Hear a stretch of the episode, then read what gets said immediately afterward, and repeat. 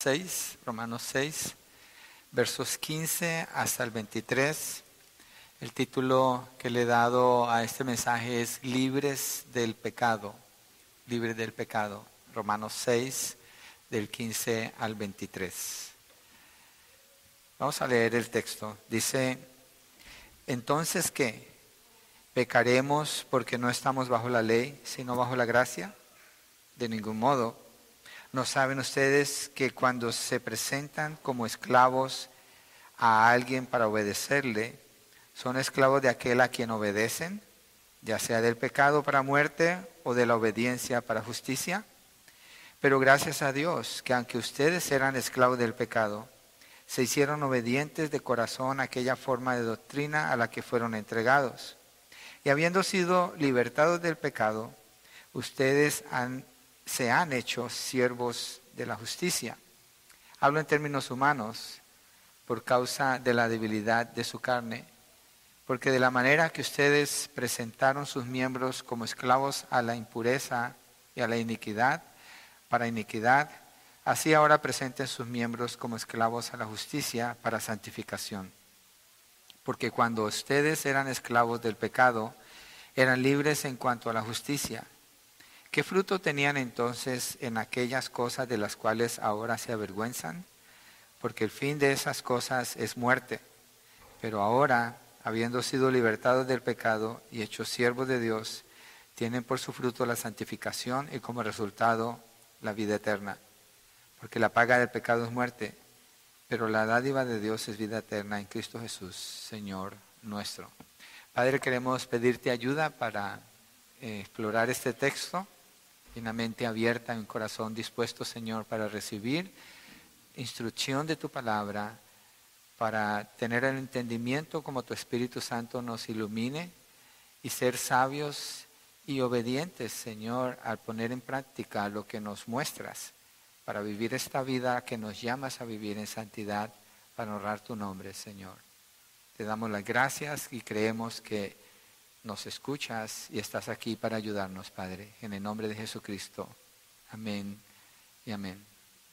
Pablo en esta porción de la escritura hace una comparación entre la persona que está muerta en sus pecados, la persona que no es salva, y la persona que sí es salva. Entonces, eh, en, en partes, él toma y hace un contraste y una comparación entre uno y el otro para afirmar la fe del creyente en la obra que Dios ha hecho a su favor. Y lo vamos a ver en tres puntos. El primero es bajo la gracia, no la ley. El segundo es libre del pecado. Y el tercero es el fruto de la vida. Oigo unas campanitas por aquí. Si alguien me ayuda, no sé si mis oídos me están fallando. ¿O es arriba? Ok. ¿Es adentro del salón? ¡Wow! Entonces las campanas están bien fuertes. es bonito el sonido, nomás que eh, entonces ya sé. Ok, entonces vamos bajo la gracia, no la ley, el punto 1, versos 15 y 16. Y dice Pablo, comienza con una pregunta, entonces ¿qué? ¿Pecaremos porque no estamos bajo la ley, sino bajo la gracia? De ningún modo. Y aquí Pablo hace esa pregunta uh, porque se refiere a la gracia y la relación del creyente con el pecado, al estar bajo la gracia. Pero la frase la pone eh, como una representación de una falsa doctrina. ¿Cuál es la falsa doctrina? Que podemos pecar porque no estamos bajo la ley, sino bajo la gracia. Esa es la falsa doctrina. Entonces, Pablo está usando ese concepto falso para tomarlo y hacer un énfasis para enseñarle a los creyentes el verdadero concepto, la verdadera enseñanza. Eso, eso se llama como una diatriba, así se llama, o diatriba. Y, y cuando se hace una pregunta así, la respuesta siempre es la misma, es un rotundo no, no. Entonces, eh, hace el énfasis así para exponer a los que se oponen al mensaje de la gracia y ayudar a los creyentes a no inclinarse así. Entonces está adelantando esas preguntas que, vienen para refutar o para oponerse a la verdad. ¿sí? En el verso 1 vemos una pregunta parecida. En el verso 1 del capítulo 6 dice, ¿qué, ¿qué diremos entonces? ¿Continuaremos en pecado para que la gracia abunde? En esa parte él acaba de explicar, estamos bajo la gracia. Entonces vamos a continuar en el pecado, porque cuando hay pecado sobreabunda la gracia. Y dice, no, de ninguna manera. Y allí en el verso 15, pecaremos porque no estamos bajo la ley. Ahora habla de la ley, sino bajo la gracia, obviamente que no. ¿sí? Y en ambas preguntas, él está enseñando la relación del creyente con el pecado. Básicamente esas dos preguntas es lo que vemos que él contesta en el capítulo 6. Es el estudio que estamos haciendo. En el verso 16 dice, no saben ustedes, eh, si se fijan, Pablo hace la pregunta, una pregunta que la va a contestar con un no, y la responde con otra pregunta antes de empezar a dar la explicación. Esto es lo que aquí hace en el verso 16. ¿No saben ustedes que cuando se presentan como esclavos a alguien para obedecerle, son esclavos de aquel a quien obedecen, ya sea del pecado para muerte o de la obediencia para justicia? Entonces, la pregunta que él hace aquí es, ¿no saben esto? Lo que está mostrando es la imposibilidad de estar del lado del pecado que conduce a la muerte y al mismo tiempo estar del lado de la obediencia para justicia. Son imposibles las dos. Como tratar de mezclar aceite con agua, no se puede. Y les dice Pablo, ¿qué no saben esto? ¿No saben ustedes? ¿No saben? Iglesia, les pregunto yo, ¿ustedes no saben? ¿Que no hay relación entre el pecado y la justicia? ¿Qué no saben?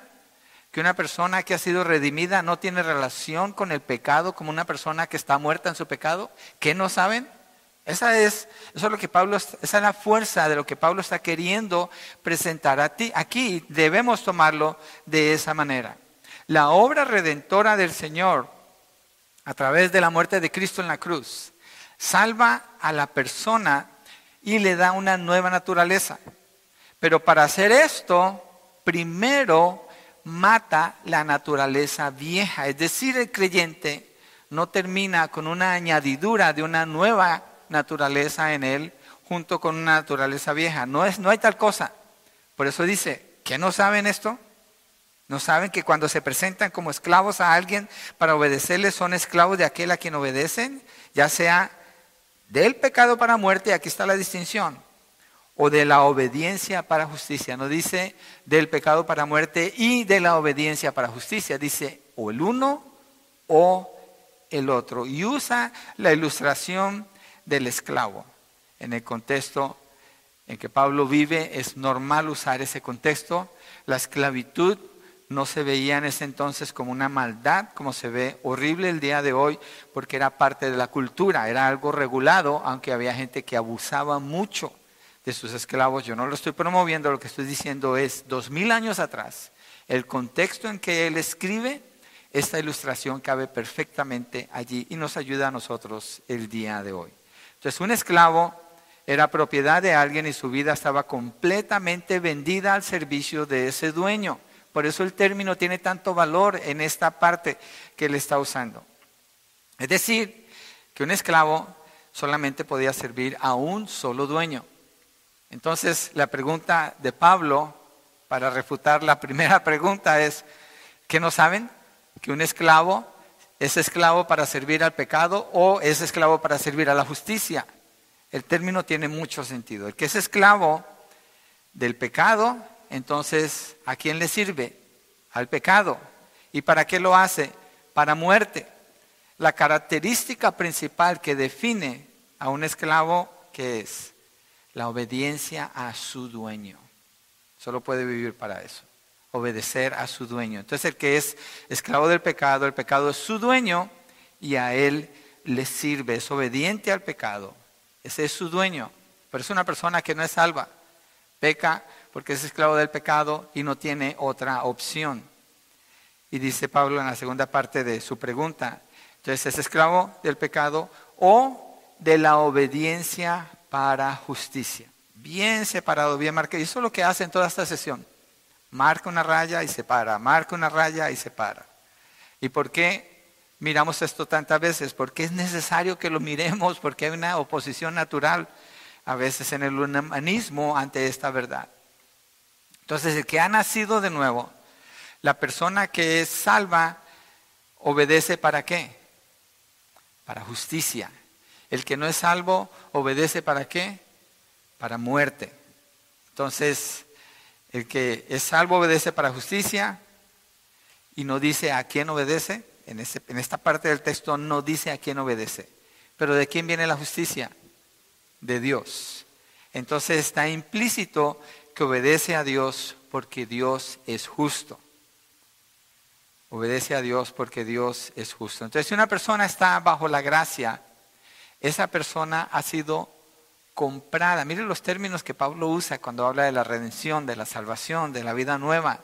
La persona ha sido comprada. ¿Quién, a quién, ¿Cómo se compra una persona? Solamente por medio de la esclavitud. No hay otra manera de comprar a una persona. Entonces, en el contexto de Pablo es perfecto para hablar que la persona que es salva ha sido comprada con un precio. ¿Cuál fue el precio? La sangre de Cristo. ¿Se puede igualar ese precio? No, es imposible. Porque es la vida de Cristo, la sangre de Cristo es la vida de Cristo. Entonces, el dueño del creyente es Dios. Y si el dueño es Dios, ¿a quién le sirve? A Dios, solamente a Él. ¿Y para qué sirve? Para la justicia. En realidad, esto nos ayuda a ver también que nadie vive para sí mismo. Hay, un, hay una expresión que se usa, nadie sabe para quién trabaja, indicando que al final quién sabe a quién le queda el beneficio. Pero, pero aplicado en esto, en este contexto, es engañoso pensar así, porque debemos saber para quién trabajamos. Y los creyentes somos los que sabemos para quién trabajamos. Trabajamos para Dios. ¿sí? Entonces una persona vive para Dios o vive para el pecado. No hay combinación de los dos, no hay término medio, no hay un área gris, no. Es lo uno o es lo otro. Entonces, concluimos que la salvación de una persona no es añadirle otra naturaleza a la que ya tenía. Esa naturaleza vieja ha sido ejecutada en la cruz, tiene ahora una naturaleza nueva. ¿sí? Ha, habido, una, no un añadimiento, sino un reemplazamiento, pudiéramos decir. Mire, el primer nacimiento de una persona, nace un bebé, es el nacimiento natural. Y esa persona cuando nace, aunque eh, bueno, nosotros estamos disfrutando ahora un nieto de seis semanas y lo vemos y es un angelito, es el bebé más precioso que existe, pero la naturaleza de ese bebé, ¿cuál es? Y de todo bebé, la naturaleza de Adán. Es la naturaleza de Adán. El hermano Lucas Alemán, cuando estuvimos en Los Ángeles y su esposa estaba embarazada esperando un bebé, y hablaba de lo precioso de los bebés, pero dice son, son pequeñas serpientes las que nacen porque están llenos de pecado, nacen con, la, nacen con la naturaleza de Adán. No lo decía en un sentido de menosprecio, sino diciendo, es que traen la naturaleza de Adán, naturaleza de muerte, de pecado. Nacen como esclavos del pecado. Ellos son inocentes, no lo pueden entender obviamente, pero Así nace, esa es la primera, ese es el primer nacimiento de una persona. Pero cuando una persona cree en Cristo, esa persona confiesa a Jesucristo como Señor y cree que Dios lo resucitó de entre los muertos. Y esa persona es salva. Sucede un nuevo nacimiento. Pero cuando sucede ese nuevo nacimiento, el otro nacimiento quedó borrado, es decir, la otra herencia quedó borrada. Hay un, hay, una, hay un movimiento allí, hay una transacción donde hay un movimiento. Esa herencia de Adán se quita y queda el nuevo nacimiento. Es una nueva persona, por eso el creyente dice, nací de nuevo. Es bueno hacer esa pregunta, ¿cuándo naciste de nuevo? ¿Cómo sabes que sí naciste de nuevo? ¿Cómo sabe una persona que sí nació de nuevo? El texto no lo está diciendo, o le sirve al pecado o le sirve a la justicia. ¿A quién le sirve? ¿Cómo se sabe eso?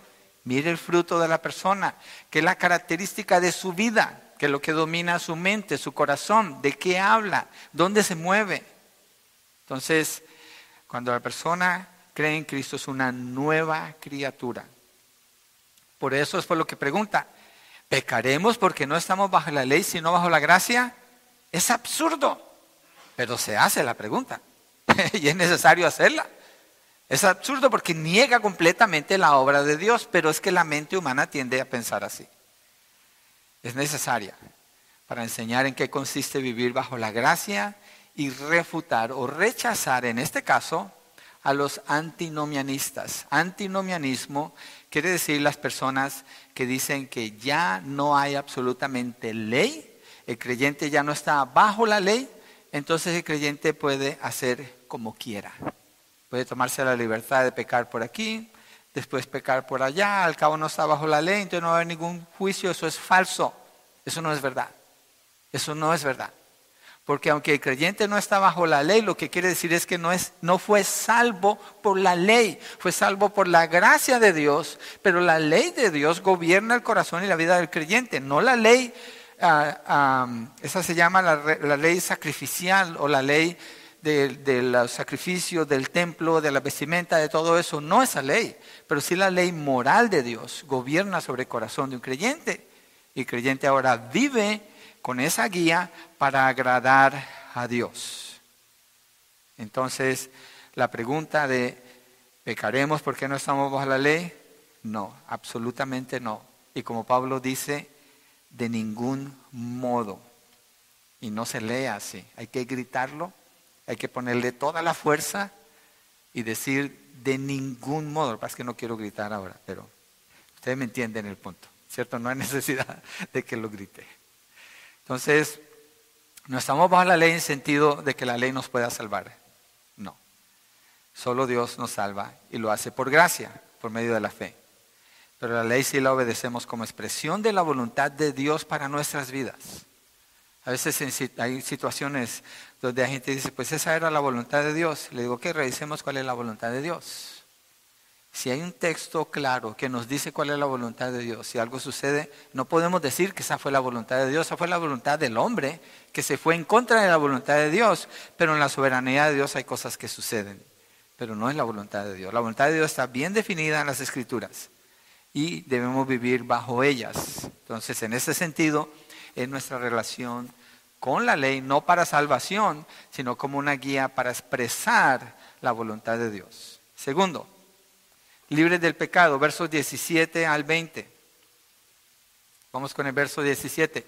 Pero gracias a Dios que aunque ustedes eran, mire, lo que, mire cómo Pablo habla, eran, si se fija, aquí ya no está cuestionando nada, aquí ya está afirmando, eran esclavos del pecado, se hicieron obedientes de corazón aquella forma de doctrina a la que fueron entregados. Entonces, habla de una esclavitud pasada y habla de una obediencia presente y habla de cómo es esa obediencia.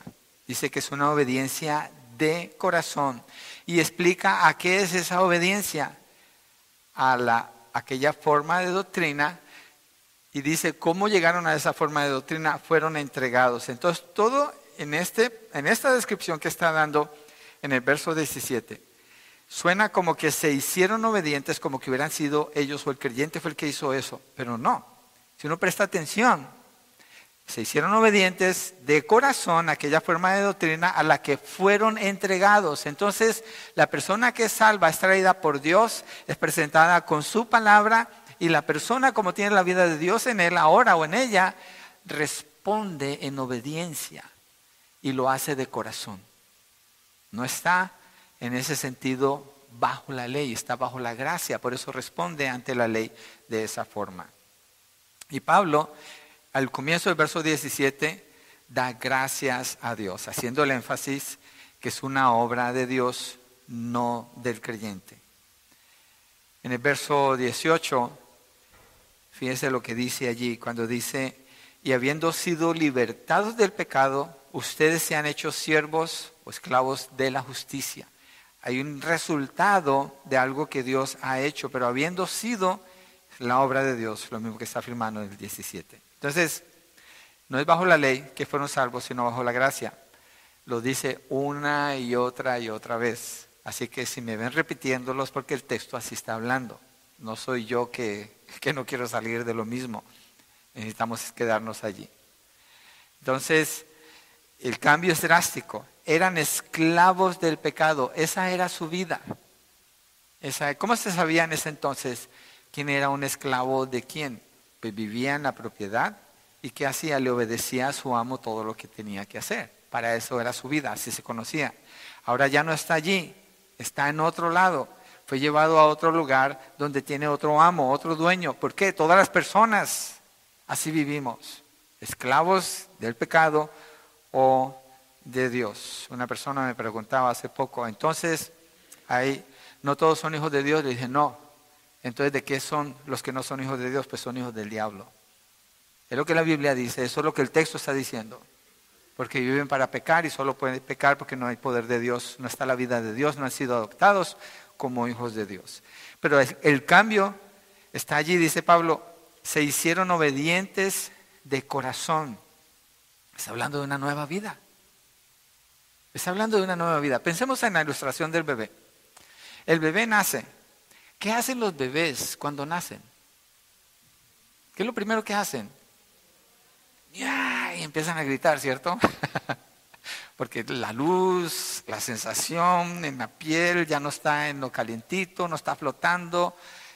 las sensaciones para un bebé cambian completamente en ese momento. Eso es algo casi traumático, aunque Dios así lo diseñó. Pero el bebé hace lo que un bebé hace. Eso es lo que va a hacer. Esa es la vida que ahora está expresando. No va a ser otra cosa. Así es la persona que nace de nuevo. Esa persona, claro, no va a estar llorando y pidiendo leche, pero lo que va a hacer es anhelando la palabra de Dios, amando a Dios. Sus ojos son abiertos. Esa persona sale de las tinieblas a la luz admirable y puede ver y entiende quién es Jesucristo y lee las escrituras y tal vez corren lágrimas por sus ojos porque empieza a comprender el texto, hay una vida nueva. Eso es del corazón. No es como que se sentó en una clase y le dijeron, mira, haces uno, dos, tres y cuatro, y estos cinco, seis y siete no los haces. No, es un deseo que está en el corazón porque está hablando de la vida.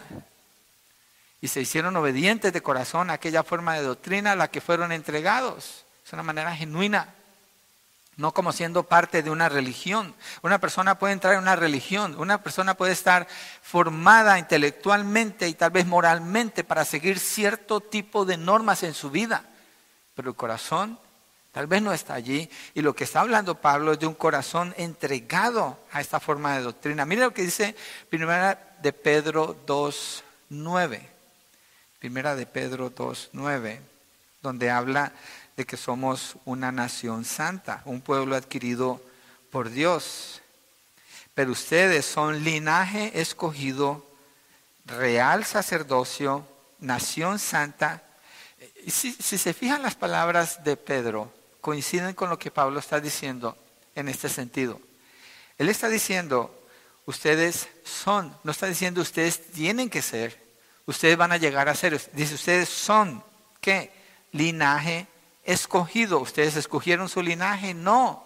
Fueron escogidos para ser parte de este linaje, real sacerdocio, nación santa, pueblo adquirido para posesión de Dios. Ahí está el cambio que sucedió en la persona en el nuevo nacimiento para posesión de Dios y aquí está el propósito por el cual fue escogido a fin de que anuncien las virtudes de aquel que lo llamó de las tinieblas, el cambio de las tinieblas, a su luz admirable.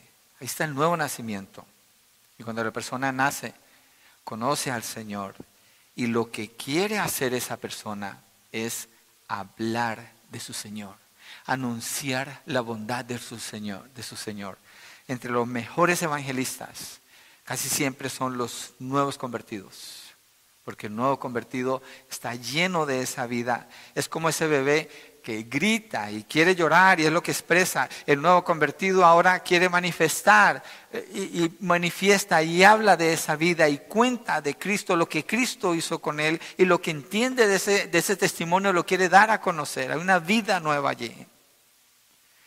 Pero dice Pablo que fueron entregados a aquella forma de doctrina la razón por la que llegan allí. Mire Salmo 19, versos 7 a 9. Esto es importante en la salvación. Salmo 19, versos 7 a 9.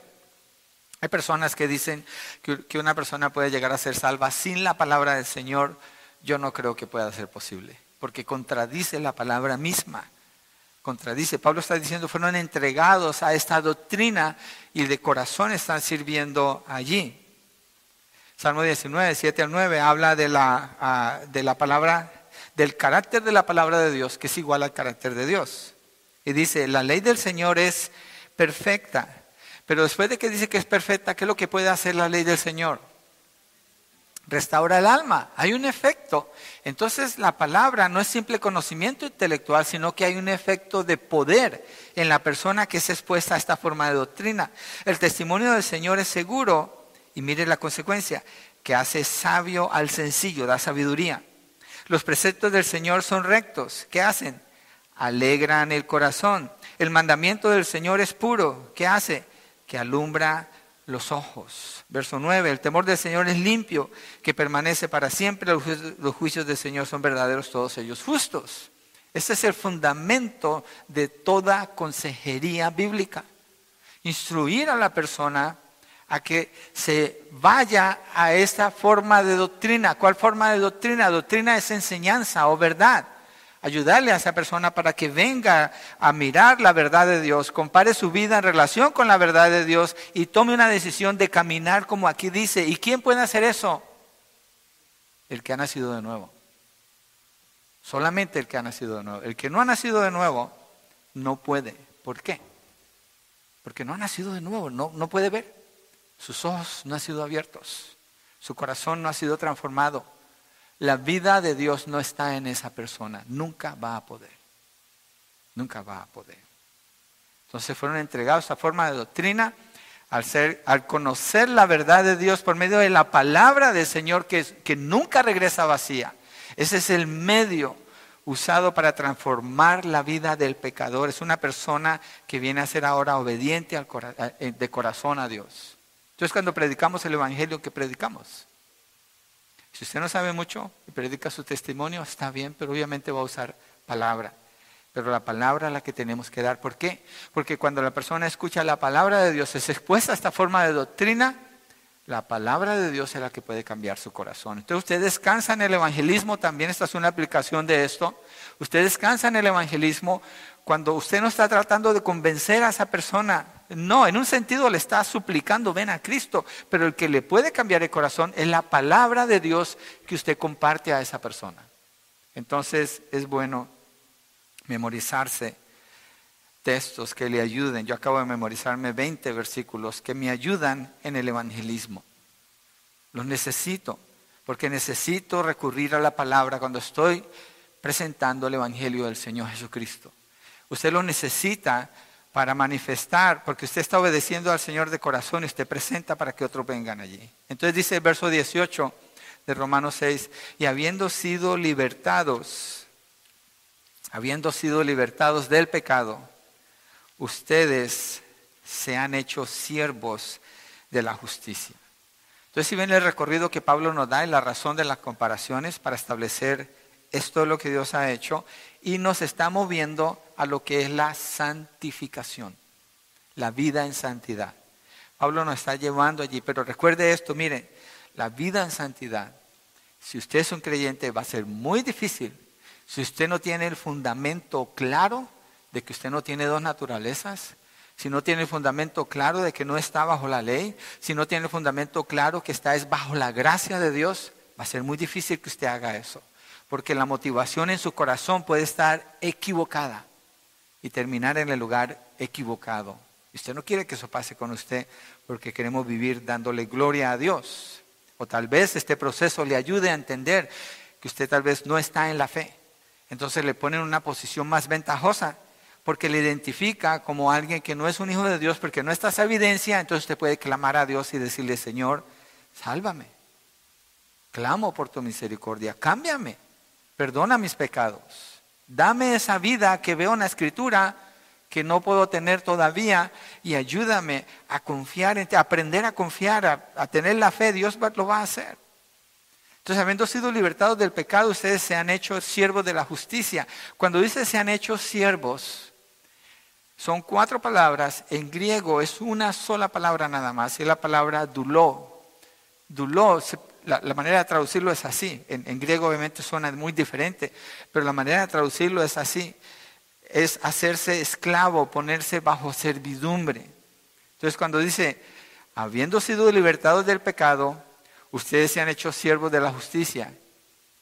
Está el esclavo en oscuridad, es comprado con la sangre de Cristo, ahora es un esclavo de Dios. ¿Cuál es la respuesta natural? Él fue el que me compró. Él me sacó de la, de la muerte donde estaba, me sacó de la oscuridad del pecado. Entonces la respuesta natural es, a Él le obedezco, porque Él es el que me ama. Eso es una servitud o una esclavitud voluntaria de todo corazón. ¿Por qué? Porque mi dueño es el que me pastorea, el que me alimenta, el que me cuida, el que me defiende, el que me corrige, el que me enseña, el que me ama, el que me protege, el que me abraza, el que me garantiza un futuro eterno, cuando el que me tenía antes me garantizaba la muerte, ahora tengo la vida. La respuesta natural es servirle. Pero la persona que no tiene evidencia de servicio a Dios no es de Dios, no puede ser. Eso es el punto que Pablo hace. No hay una relación entre el uno y el otro, hay una separación absolutamente distanciada en, direcciones opuestas. De la persona se han hecho siervos de la justicia, es decir, han respondido a la obra redentora del Señor. Esto es algo poderoso. La persona es transformada al recibir una, la nueva vida en Cristo, que produce una manera profunda desde el corazón, un deseo incandesciente, si lo pudiéramos describir, de conocer la palabra de Dios, un anhelo por querer conocer más y obedecer. Pero no solo eso, sino que se le ha dado también el poder para que la lleve a cabo y que lo haga de todo corazón como para el Señor. Una persona naturalmente no puede hacer nada de esto. Esto es algo divino. Nos apunta todo el tiempo a qué? A la gracia de Dios. Es la gracia de Dios. ¿Alguien puede decir, yo logré esto? No, es la gracia de Dios. Yo cumplí la ley, entonces me salí de allí. No, es la gracia de Dios. Es la gracia de Dios. Libertados del pecado y hechos siervos de la justicia. Verso 19 hablo en términos, este punto que estamos viendo es libre del pecado, hablo en términos humanos por causa de la debilidad de su carne. aquí hace referencia a la esclavitud como la forma que más énfasis le permite a él para mostrar la eficacia y lo completo de la obra de Dios en el creyente. Pero también dice, hablo en términos humanos por causa de la debilidad de su carne. Está, está diciendo, hubo ilustraciones humanas y después dice, por la causa de la debilidad de su carne, parece que se está refiriendo a la inmadurez que ellos tienen, la debilidad en su carne. Ah, por eso también explican la razón de la pregunta en el verso 15. ¿Pecaremos porque no estamos bajo la ley, sino bajo la gracia? ¿Por qué Pablo hace la pregunta? Pues porque son inmaduros, porque no entienden que la gracia les liberó no para pecar, sino para obrar en justicia. Entonces dice, Hablo en términos humanos por causa de la debilidad de su carne y así les ayuda mostrándoles que ya están en el camino de la santificación. Aquí nos movemos más a la santificación, mucho más. La segunda parte del verso 19 dice, porque de la manera que ustedes presentaron sus miembros como esclavos, tiempo pasado, a la impureza y a la iniquidad, para iniquidad, impureza, iniquidad, iniquidad. Si quieren, mira un poquito para acá. Mira lo que estoy haciendo con mi mano. Impureza, iniquidad, para iniquidad. Es una espiral que solamente gira en un solo sentido, para abajo. Es decir, cuando ustedes eran esclavos del pecado, estaban sin Cristo, pecaban. ¿Y, y cómo es que está esta espiral? Mira, una persona tal vez experimenta la mentira en su vida cuando ya es consciente y se siente mal porque dijo una mentira, pero se sale con la suya. La segunda vez miente, como ya mintió una vez, y se va a sentir mal, pero no tan mal. La tercera y la cuarta vez ya se hizo costumbre mentir. Ahora es un mentiroso habitual. y vive mintiendo y cubriendo, vive cubriendo, tapando, porque está pecando contra el Señor. Ese es un ejemplo de un pecado. Entonces, de la manera que ustedes presentaron sus miembros, ustedes, usted le puede decir a la persona que está a su lado, dice, tú, así eras tú. De la manera que ustedes presentaron sus miembros, y yo digo, así era yo, como esclavos a la impureza y a la iniquidad, para iniquidad, así ahora, acuérdate, así como pecabas, así ahora, acuérdate, así como te esforzabas para ir a las fiestas y emborracharte y pagabas mucho dinero y dabas muchas horas de tu tiempo y dejabas gente atrás para ir y hacer esa inmundicia, ahora has nacido de nuevo. ¿Cuánto es el esfuerzo que vas a tomar para servirle al Señor? ¿Cuánto es el esfuerzo que vas a tomar para leer su palabra? ¿Cuánto es el esfuerzo que vas a tomar para tener comunión, para crecer en la verdad? Si así eras antes, ¿cómo es que ahora debes de vivir? Acuérdate, era inmundicia, era iniquidad, era impureza. Ahora presenten sus miembros como esclavos a la justicia para santificación. ¿Qué más? ¿Qué más? No presentas tus excusas, presentas tus miembros como esclavos a la justicia. Y cuando habla de esclavos a la justicia, si se fija, la vida de un esclavo es una vida completamente sacrificada con un solo propósito. Uno nada más. Por eso Pablo dice una sola cosa hago. Dejando, olvidando todo lo que queda atrás, prosigo hacia la meta del supremo llamamiento de Dios en Cristo Jesús. Entonces, de acuerdo a esto, la ruta de la santificación no es una ruta fácil, no está basada en la, en la comodidad, está basada en el sacrificio, en la entrega, en la renuncia. Es lo que nos está mostrando aquí. Y esto da un contraste absoluto entre la vida de pecado, la vida anterior, a la vida de justicia, la vida nueva ahora.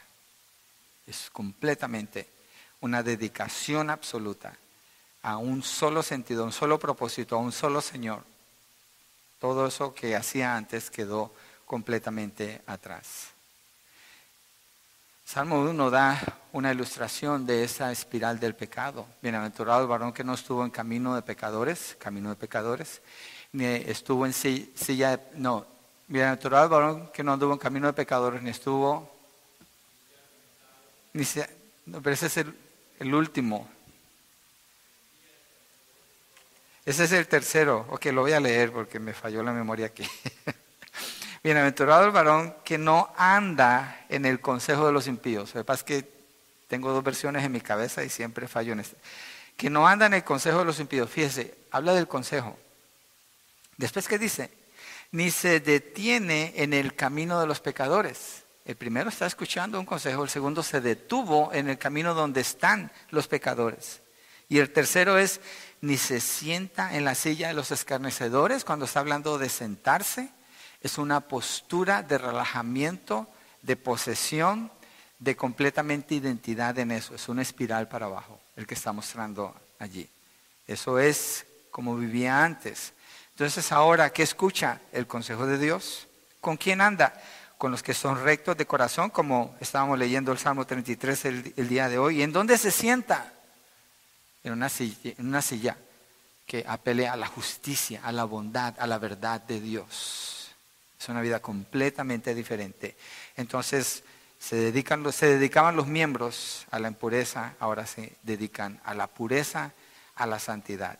Son incompatibles y es una decisión voluntaria y de corazón, motivado para agradar a Dios. Y lo que indica el texto, cuando Pablo habla así, dediquen sus miembros para servir a Dios, es una vida progresiva.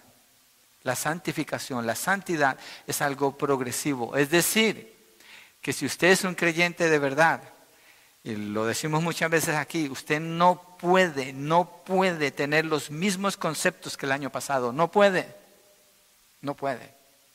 Si usted es un creyente, usted ha superado tantas áreas de su vida en un año. ¿Por qué? Porque es una nueva criatura. ¿Y quién está en usted obrando? Dios. ¿Qué está haciendo? Está cambiando constantemente su carácter, su entendimiento y le está moviendo paso a paso para que se parezca más a Cristo. No puede ser la misma persona, ni puede estar atrás tampoco. Eso es una negación.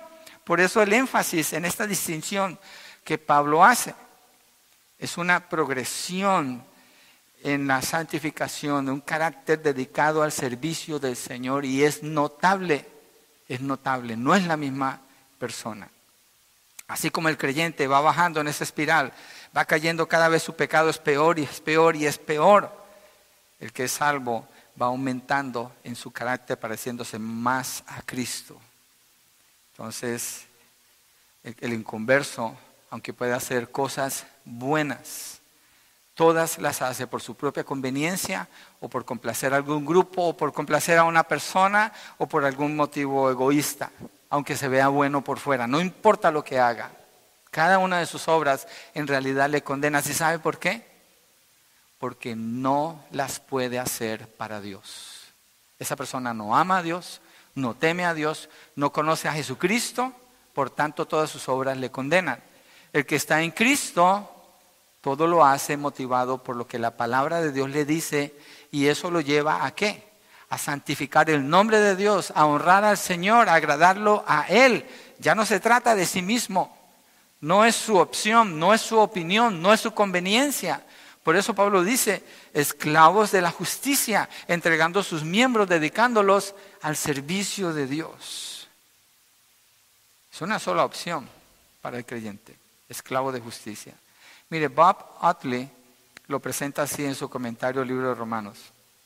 La santificación es a la vez un regalo y un mandamiento. Es una posición, un estado y una actividad porque somos llamados santos, pero estamos creciendo en santificación. Y una actividad, un estilo de vida. Es un indicativo, o sea, una declaración, y un imperativo, o sea, un mandato, una orden. Está desde el principio de la vida cristiana, pero no madura sino con el tiempo al final de la vida cristiana. Es algo progresivo, la santificación. Miremos dos textos que nos ayudan a mirar esto. Filipenses 1.6. Vamos a mirar dos allí mismo en Filipenses. Filipenses 1.6. Pablo está seguro de una obra que el Señor está haciendo y esto es la progresión de la santificación. Dice, estoy convencido precisamente de esto, que el que comenzó en ustedes la buena obra, la perfeccionará hasta el día de Cristo Jesús. Por eso un creyente que no tiene fruto, que no está madurando, que no está creciendo, es una contradicción a lo que dice la palabra acerca de la obra de Cristo, porque esa persona está siendo transformada y dice que la perfeccionará hasta el día de Cristo Jesús. Entonces cuando esa persona se muere, esa persona está en lo máximo de su capacidad de glorificar a Dios, como sea que Dios lo haya diseñado, esa persona está a lo máximo. Yo he visto personas en su lecho de muerte donde las personas están temerosas de su muerte. Y esas personas han dicho por muchos años que son creyentes. Mi obligación ante situaciones así es, tú necesitas venir a Cristo Jesús, tú necesitas conocer el Evangelio. Tú no conoces a Cristo. Porque la evidencia en el momento más crucial de tu existencia indica que tu confianza no está en Dios, no tienes temor de Dios no conoces ni crees en la esperanza futura de la vida eterna, tu centro es el temor por dónde vas a ir. Tú no, eres una persona salva. Y suena cruel ante alguien que se está muriendo, pero es más cruel hacerle creer que si es salvo sabiendo que se va a ir al infierno, cuando tenemos la oportunidad de presentarle la verdad, amar a esa persona y presentarle la oportunidad de venir a Cristo. He estado junto a personas que están a punto de morir y recuerdo a una de ellas, estaba sufriendo, su cuerpo se estaba deshaciendo, se desmayaba del dolor y se despertaba y decía, ya, ya estoy con el Señor. Decíamos, no, todavía no. Y otra vez el dolor la desmayaba, yo estaba allí en esa casa. Y se despertaba otra vez, ya, ya estoy con el Señor. Hasta que una de esas ya no se despertó más. Ya estaba con el Señor. Pero esa persona en el momento más crucial de su existencia estaba manifestando un deseo por estar en la presencia del Señor, un deseo por el cumplimiento de todas estas promesas, por esta obra que el Señor comenzó en su vida. Ella anhelaba estar allí. La muerte no es un fin para el creyente, es un paso a la eternidad para estar con el Señor, para el que está en el Señor. Pero su vida, usted revise su vida. Mire el texto, dice una y otra vez, no son compatibles el uno con el otro. Si su vida está del lado de la oscuridad, usted está en la oscuridad y clame desde allí a Dios. Y si su vida presenta evidencia de salvación, entonces gócese, crezca, fortalezca, fortalezcase en la fe y haga lo que está diciendo el texto aquí. Mire el verso 12 de Filipenses 2, 12 y 13. Filipenses 2, 12 y 13. Estamos hablando de la libertad del pecado. ¿Y la libertad del pecado para qué? Para obedecer la justicia de Dios. Filipenses 2, 12 al 13 dice, así que amados míos, tal como siempre han obedecido, no solo en mi presencia, sino ahora mucho más en mi ausencia, ocúpense en su salvación con temor y temblor. Mire que el texto no está diciendo ocúpese para que sea salvo. Esto es gramática de primaria. No está diciendo ocúpese para ser salvo, ocúpese en su salvación. Como si usted tiene un carro y usted sabe de mecánica, el carro se le daña, ocúpate en tu carro, arréglalo, es tu carro. No le está diciendo ocúpate en tu carro para que tengas un carro, ya tienes un carro, arréglalo. Ocúpate en tu salvación. ¿Cómo? Con temor y temblor. ¿Por qué con temor y temblor? Temor y temblor de, perder de pronto la salvación. No, Pablo está diciendo, la salvación es algo tan, tan maravilloso, tan precioso. Su valor es incalculable. ¿Cómo no te vas a ocupar con temor y temblor? Es como si te dieran una, una, una jarra de, de, valor incalculable que vale un millón de dólares y lo tienes que transportar a otro lado y solamente tienes tus manos, vas a tener temor y temblor de que esa cosa no se te caiga. Lo vas a cuidar, lo vas a llevar con mucha cautela, lo vas a poner en el mejor lugar para que se vea lo mejor. La salvación ya Dios te la dio. Eres una persona nueva en Cristo Jesús, una nueva criatura, teniendo semejante regalo de gracia tan maravilloso que le costó la vida al Hijo de Dios en la cruz del Calvario. Ocúpate entonces en tu salvación. ¿Cómo? Con temor y temblor. Deben temblarte las piernas cuando piensas en el costo que tuvo tu salvación. Pero el que no es nacido de nuevo ni siquiera lo considera. No son compatibles. La oscuridad y la luz no son compatibles en ningún sentido. Pero el que es salvo entiende el texto.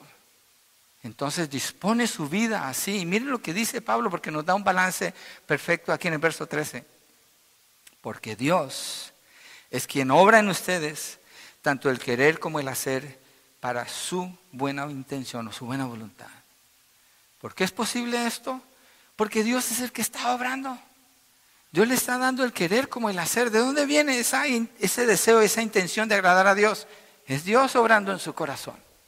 No torciendo el brazo, pero es que la vida de Dios está en usted ahora si está en Cristo. Entonces va a buscar la vida en santidad.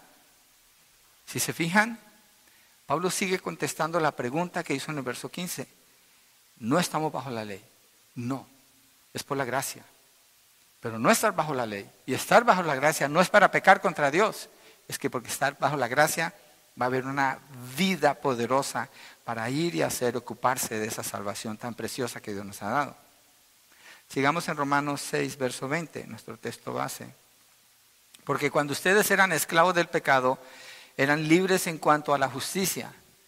Suena un poquito como una contradicción. ¿Cómo que eran libres en cuanto a la justicia? Pues sí, no servían a la justicia, eran libres en ese sentido, no sabían. ¿sí?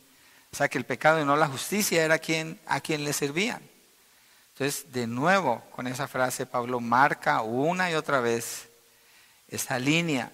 Yo miro lo que Pablo está diciendo aquí, me imagino una línea en la mitad no puedo decir aquí están los que están en la oscuridad, aquí están los que están en la luz, porque serio, pero hagamos la línea por acá. Una línea en la mitad, ¿sí? En la izquierda está la oscuridad, en la derecha está la luz. Pero cada frase que Pablo usa, como que le raya otra vez más marcado y otra vez más marcado. Y en realidad es un abismo donde lo uno no tiene nada que ver con lo otro. Es un contraste entre quien está perdido en sus pecados y quien ha sido salvo por la gracia de Dios y no por la ley. si usted está en el lado de la oscuridad, pero usted le llama la atención la gloria de Dios, usted le llama la atención la palabra de Dios, Dios está hablando a su corazón. No abandone lo que Dios le está hablando en su corazón. No haga a un lado lo que Dios le está mostrando. No lo deje. No se salga. No se quite de allí. No se quite de allí porque fuera de allí, ¿qué le espera? Oscuridad y tinieblas. ¿Qué le espera? Más energía para pecar más. Cuando tiene la oportunidad de esa influencia sobre su vida, no se quite de allí. Dios es fiel. Dios es fiel y poderoso para darle su salvación Usted crea que sí, nunca piense que no. No pierda la fe. Quédese ahí. Tercero, el fruto de la vida, versos 21 al 23. Dice Pablo, ¿qué, ¿qué, fruto tenían entonces en aquellas cosas de las cuales ahora se avergüenzan? Porque el fin de esas cosas es muerte. Esta parte a mí se me hace esencial lo que él está diciendo aquí. Si usted es salvo, y lo mencionamos la semana pasada, creo, cuando escribe cuando le pedimos a alguien aquí, escriba por favor su testimonio, le pedimos, escriba cómo era su vida antes de Cristo. ¿Qué pasó cuando el Señor le salvó y cómo es su vida ahora? Usted tiene que poder escribir ese testimonio. Y escribir sobre su vida antes de Cristo es vergonzoso. Es algo de lo que usted no quiere hablar mucho. Obviamente había algo de la vida cotidiana, normal, pero en general es una vida a la que usted le produce vergüenza. ¿Por qué Pablo dice esto? cuando está hablando de la santificación. Porque cuando me acuerdo de lo que yo era antes, del mal que hice, del daño que hice, me avergüenzo de eso y me pone todavía con más impulso a mirar la vida que ahora el Señor me ofrece para estar alejado de eso. Llegué a un punto en mi vida donde rompí todas las fotografías que tenían que ver con mi pasado. Dije, se acabó mi pasado, atrás con mi pasado. No quiero nada de conexión con lo que yo era. Tengo una vida nueva. Tal vez fue un poco extremo para mí, pero en ese tiempo entendí que yo debía hacer eso. Para mí eso era, era progresivo en mi, en mi caminar de santidad. Si usted cree que lo tiene que hacer, hágalo. Yo no estoy diciendo que esta es una ley, estoy hablando de una experiencia personal, pero es que mirar el pasado debe ser vergonzoso. Si una persona cuenta su testimonio y se alegra en lo que hizo y hace énfasis en su maldad, no coincide con lo que está diciendo aquí no coincide con lo que está diciendo aquí. Toda la vida pasada es una pérdida completa, la vida sin Cristo. Todas esas obras nos llevaban a la condenación. Lo que merecíamos era el infierno, la muerte de eterna condenación, separados para siempre de Dios sin ninguna oportunidad de salir de allí.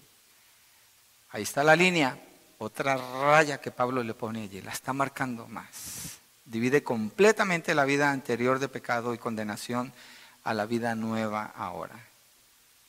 Entonces recordar esa vida debe repugnarnos, debe darnos ganas de vomitar acordándonos de lo que éramos en el corazón del creyente. Porque es tan maravillosa la vida nueva en Cristo. Es algo tan bello, tan puro, tan santo, que no existe ningún tipo de comparación ahí, es completamente opuesto. Entonces es esencial mirar el pasado así. Verso 22. Pero ahora, habiendo sido libertados del pecado y hechos siervos de Dios, ahora se mueve al tiempo de ahora, tienen por su fruto la santificación y como resultado la vida eterna. Este es el otro lado de la línea. Verso 22, ah, pero ahora habiendo sido libertados del pecado, hechos siervos de Dios, una identidad completamente diferente, total libertad del pecado. Es decir, ya no esclavos del pecado, y hechos siervos de Dios o voluntariamente entregados al servicio de Dios. Una afirmación de la obra de Dios. Nadie lo logró, la recibió. Es una obra de Dios. Verso 22, la segunda parte del verso dice, tienen por su fruto la santificación. Pablo no está diciendo algo que tal vez pueda suceder. Fíjese cómo él habla. Tienen por su fruto la santificación. Tengo un árbol de pérsimos en el patio de mi casa. Y cuando busco el fruto de ese árbol en el mes, al final de octubre o noviembre, encuentro pérsimos. ¿Por qué? Porque es un árbol de pérsimos. Pablo está diciendo, usted nació de nuevo, Hay una vida nueva, la savia que ahora le alimenta, eso se llama lo que sube los nutrientes en una planta. La savia que ahora nutre su vida es Cristo Jesús. Hay una vida en usted, entonces de las ramas lo que va a salir es santificación. ¿Qué otra cosa? ¿Qué otra cosa se espera de un creyente? Santificación. Una vida de separación del pecado. El fruto es la evidencia de la nueva vida en el creyente. La santificación indica mayor madurez espiritual, mayor entendimiento de la verdad. ¿Debido a qué? A la práctica de la obediencia a la palabra del Señor. ¿Y por qué la practica? Porque el Espíritu de Dios le da tanto el querer como el hacer por su buena voluntad. Miren Juan 15, 16, lo que el Señor Jesucristo dice. Juan 15, 16. No se preocupe, hemos avanzado bastante en el mensaje de hoy. Ya estoy terminando mi introducción y ahorita entramos ya en lo bueno del mensaje. No, estamos avanzando hacia la parte final. Lo que pasa es que es un texto, si se fijan, tomamos bastantes versículos. Es un texto tan rico, pero separarlo, creo que se me hace muy difícil darlo en varias partes, mejor ponerlo junto, porque el tema es muy, es muy prevalente. Juan 15, 16 dice, ustedes no me escogieron a mí, sino que yo los escogí a ustedes y los designé para que vayan, este es Cristo hablando, y den fruto. Jesucristo no puede mentir. Designé para que vayan y den fruto y que su fruto permanezca para que todo lo que pidan al Padre en mi nombre se lo conceda. Estoy hablando del fruto, la vida, para eso los escogí, para eso los designé. Esto es lo que va a pasar con usted. Y cuando dice que todo lo que pidan al Padre se lo va a dar, está hablando de la relación con Dios. ¿Y por qué Dios le va a dar todo lo que pida? Pues si es Cristo el que está en usted, ¿cuál es el deseo que se va a formar en su corazón más y más? El deseo de Cristo. ¿Dios le va a negar algo a su hijo? No, ¿por qué se lo va a negar a usted si usted está pensando como él? Colosenses 1.10, mire, y estaba revisando ese texto ayer, porque en la radio va a salir el mensaje de Colosenses. Y todo esto ya lo estudiamos. Ya hemos estudiado esto muchas veces. No más que ahora en Romano estamos, estamos viendo la, fuente de esta doctrina. Colosenses 1.10 dice, para que anden como, como, como es digno del Señor. ¿Cómo es, ¿Cómo es andar digno del Señor? Yo soy santo, por tanto ustedes sean santos en toda su manera de vivir. Ese es el, es el estándar.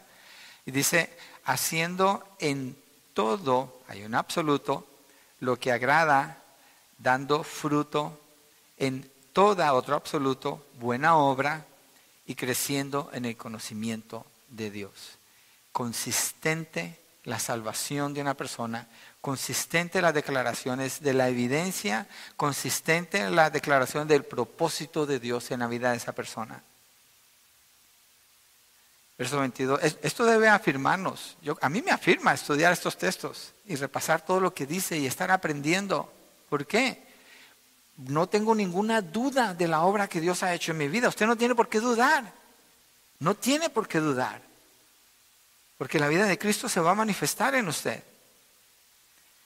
Regresando allí a Romanos, verso 22, la parte final del verso 22 dice, habla de, eh, tienen por fruto la santificación y como resultado la vida eterna. ¿Cuál vida? Vida eterna. Ese es el resultado. Entonces, ¿en qué queda su vida al final? ¿En qué termina usted al final? Con vida eterna. Por eso, para mí el vivir es Cristo, el morir es ganancia, dice Pablo. Es la garantía de la obra de Dios en el creyente. Es el anhelo más alto en el corazón de alguien que es salvo. La persona que es salva se conoce porque espera la venida del Señor. Ora que venga su reino, que se haga su voluntad. Mira al mundo alrededor y su concepto de la vida es de acuerdo a las promesas de Dios, no de lo que el mundo hace. Lo leímos en el Salmo 33. Dios anula el consejo de las naciones. No obedezca al gobierno cuando se trata de su relación con Dios. Nunca lo obedezca, jamás. Jamás. Muchas iglesias han caído estos dos años por hacer eso, porque su anhelo no es Cristo Jesús. Hay otra cosa que están anhelando, pero no al Señor Jesucristo y le obedecen más al gobierno que lo que obedecen la palabra del Señor. Espera el reino de Cristo. Y anhela cuando venga.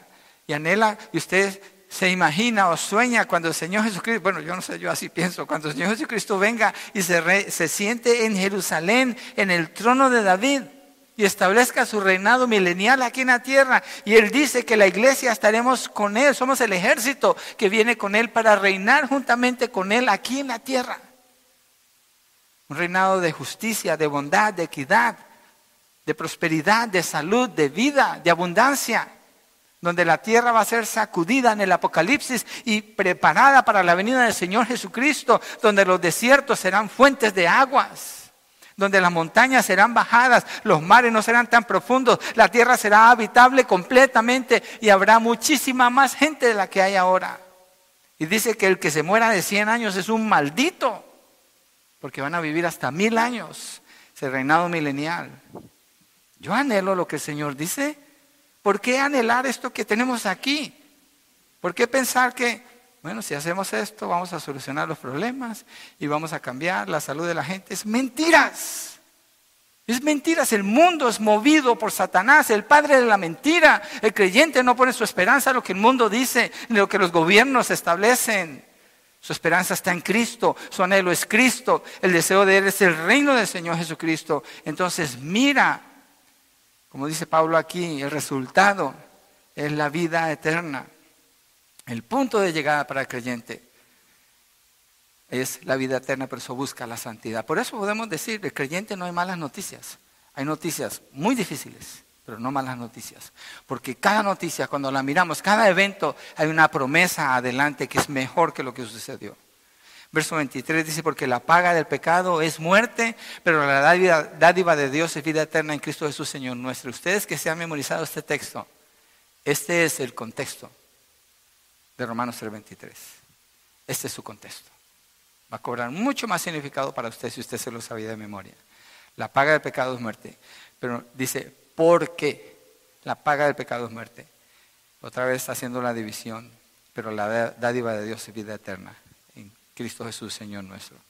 Aquí están los dos amos descritos en toda esa sesión del apóstol Pablo. El amo del pecado y el amo de la justicia, Dios. A uno de los dos se le sirve. Usted solamente puede servir a uno. Y cada uno da una recompensa al final. Si le sirve al pecado, la paga es la muerte. ¿Por qué dice la paga? La paga, el sueldo. Cuando usted trabaja, trabaja horas y horas, se acumulan esas horas y después le pagan. ¿Qué le pagan? Lo que corresponde al esfuerzo que usted tomó. La paga del pecado es la muerte, es la paga del esfuerzo que usted toma en toda su vida o que alguien toma en toda su vida, en su trabajo, en el sufrimiento, en la vida, en todo lo que tiene que pasar en la vida. Cada cosa está acumulando para recibir un día el pago de lo que hizo. Apocalipsis capítulo 20, cuando usted lo lee, dice que las personas, todos los muertos son levantados de nuevo y son juzgados por sus obras. ¿Cuáles? Todas sus obras. Pero como no servían a Dios, todas sus obras califican para ser condenados. Pablo dice en, Romanos capítulo 2, el que no se arrepiente conociendo la verdad, simplemente está acumulando qué? Ira para el día de la ira. El pecado tiene su paga, tiene una paga, y es justamente la paga que la persona se merece. Y así son condenados al infierno los que viven de acuerdo a sus obras, no la gracia, sino sus obras, no la fe, sino sus obras, no la vida de Cristo, sino sus obras van a pagar y van a recibir, van a recibir el pago, que es la muerte. Van a recibir ese, ese cheque. Entonces, o le sirve al pecado o le sirve a Dios. El que sirve a Dios, porque ha sido hecho esclavo de la justicia, no recibe un pago. Tenga cuidado aquí, porque la paga del pecado es la muerte, pero, este pero está cambiando aquí todo, dice, la dádiva, no dice que el pago, la dádiva. La dádiva significa el regalo. Y aquí Pablo le pone el sello a todo lo que está diciendo, con la distinción que hace en este texto. El que está en su pecado recibe la paga de todo su esfuerzo. El que está en Cristo no recibe ninguna paga. ¿Por qué? Porque usted no puede calificar para recibir ninguna paga. lo que dice es el regalo de Dios. Ahí está la gracia otra vez. Dios le regala la vida eterna, porque si fuera por pagarle a usted, no alcanza ni a la esquina. Es la vida eterna. ¿Cómo? Pero ¿cómo es posible que Dios dé ese regalo de la vida eterna? Porque Cristo hizo toda la labor, todo el trabajo de vivir desde que nació como un bebé hasta un adulto y murió en la cruz, de perfección, de obediencia, de santidad, de pureza, haciendo solamente la voluntad de Dios. Allí está. Usted no puede hacer eso, porque la paga del pecado es muerte, pero el regalo de Dios es vida eterna en Cristo Jesús. Quedamos sin ninguna gloria, pero con mucha alegría y mucha razón de gozo en nuestros corazones y mucha esperanza y mucho ánimo para apreciar lo que Dios ha hecho a nuestro favor y ser consciente de que no hay ninguna relación con la vida de pecado. Es una vida completamente diferente la del creyente ahora. Gloria a Dios. Vamos a ponernos de pie y cerramos con una oración.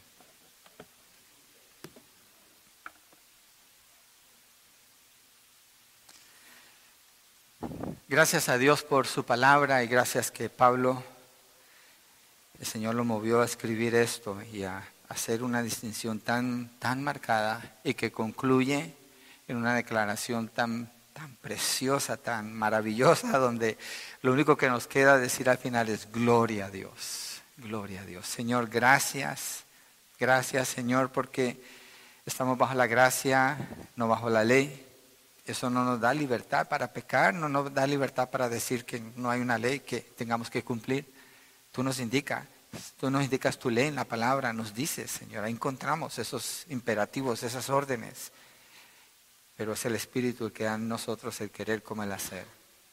Señor, antes servíamos al pecado, a la maldad, a la iniquidad, a la impureza, a lo deshonroso delante de ti.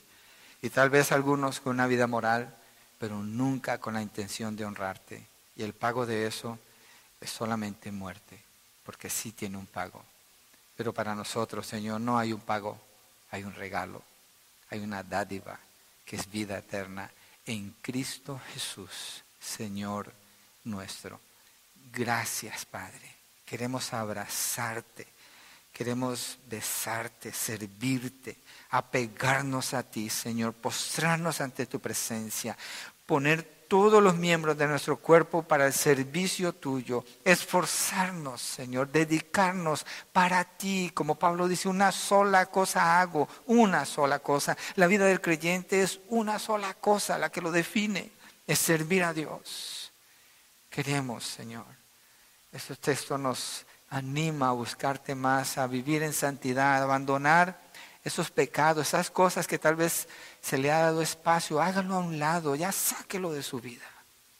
Y mejor entréguese al Señor, porque es una nueva vida la que ha recibido. Señor, gracias, gracias. Oramos, Padre, por las personas que tú estás hablando a sus corazones y no están en Cristo.